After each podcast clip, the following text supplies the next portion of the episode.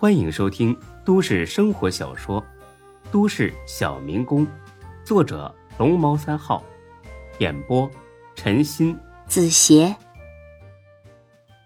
第四百七十五集。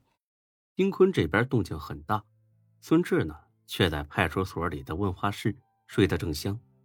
昨晚那警察看了看时间，苦笑一声：“这都九点多了，十点还得开会呢。”这是抓了个大爷回来呀！再不喊，这孙志都能睡到明天去。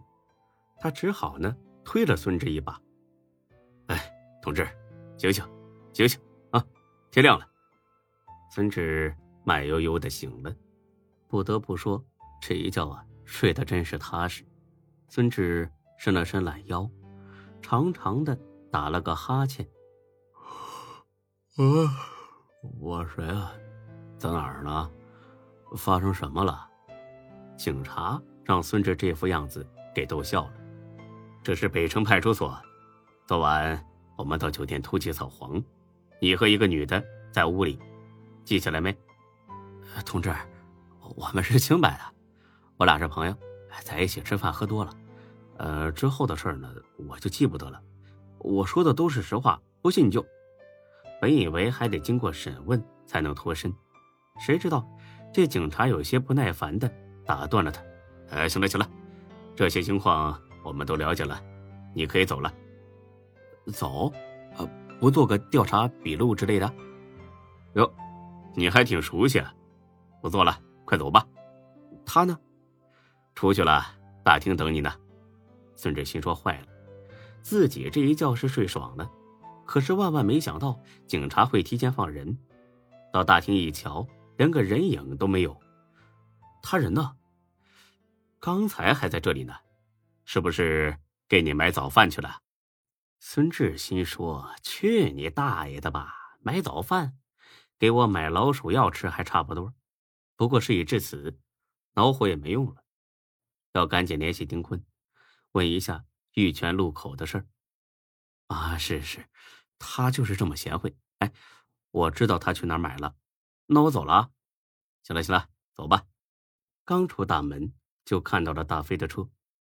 这大哥也是拉风，正坐在车前盖上，一手拿着肉夹馍，另外一只手捧着豆浆，再加上他那一头长发和大大夸张的目镜，十分的引人注目。见孙志出来，他哈哈笑了起来。我操！我还以为虎哥骗我呢，原来你小子真的被抓了。孙志一愣，他起初以为这是碰巧遇上扫黄的了，听大飞这意思，这怎么像是事先安排好的呢？飞哥，虎哥跟你说的？对啊，他说你嫖娼被拘了，让我来接你。我没嫖娼，嗨呀，咱哥俩有啥不好意思的？你要是没嫖。你咋被抓回来了？我跟你说哦，要不是虎哥跟你疏通关系，你小子这会儿还出不来呢。上车，上车啊！后排有吃的。哎，我说那娘们儿长得不错吧？骚不骚啊？孙志满心疑惑的上了车。哎，大飞哥，赵婉寻呢？大飞愣了一下，皱起了眉。很明显，他并不知道丁坤要对付赵婉寻的事儿。他今天的任务就是单纯的来接孙志，不是咋的？那天的事儿还不解气啊？算了吧，得饶人处且饶人，好歹都是自个人。那真闹大了，那虎哥会骂我的。你什么都不知道？赵万寻死了吗？你你小子是不是中邪了？对于大飞，孙志是不想有任何隐瞒的，而且他也相信。这事儿就算自己不说，大飞也迟早会知道。大飞哥，出大事了！你听我说。大飞听罢，一脚急刹。孙志在后排没系安全带，这鼻子猛地撞到了前排座椅上，立马就流血了。大飞都顾不上关心他这点小伤，张嘴就问：“我操，赵万寻这狗杂种，真是要造反了？你等等，我要给丁哥打电话问问。”大飞掏出电话。没等打呢，就响了。虎哥电话，会不会是丁哥出事了？大飞接通，按了免提。呃，虎哥，你找我呀？接到孙志了吗？啊，接着了，在我车呢。哎，虎哥，赵万寻那事儿，你怎么没跟我说呀？早知道没好处。现在告诉你俩正好，你俩马上来北城公园，跟我去办点事，越快越好。哎，好，这就过去。挂了电话，大飞似乎很是担忧。怎么了，大飞哥？妈的，不会是丁哥真出事了吧？我跟了虎哥这么多年，还没见他这么着急。北城公园，去那儿干啥呀？哎，老弟，你脑子好使，你想着啥没？孙志也是一头雾水。我不知道。哎呀，去了再说吧。要是丁哥真的出了事儿，我非得把赵万寻这小子剐了不可。一路狂飙，差不多半个小时，到了北城公园。这是真是最北边的一个公园，或许是因为地外城郊，往来人很少，管理的也不到位，还是冷清破旧。偌大停车场里就只有沈金虎那一辆车。虎哥，是不是丁哥出事了？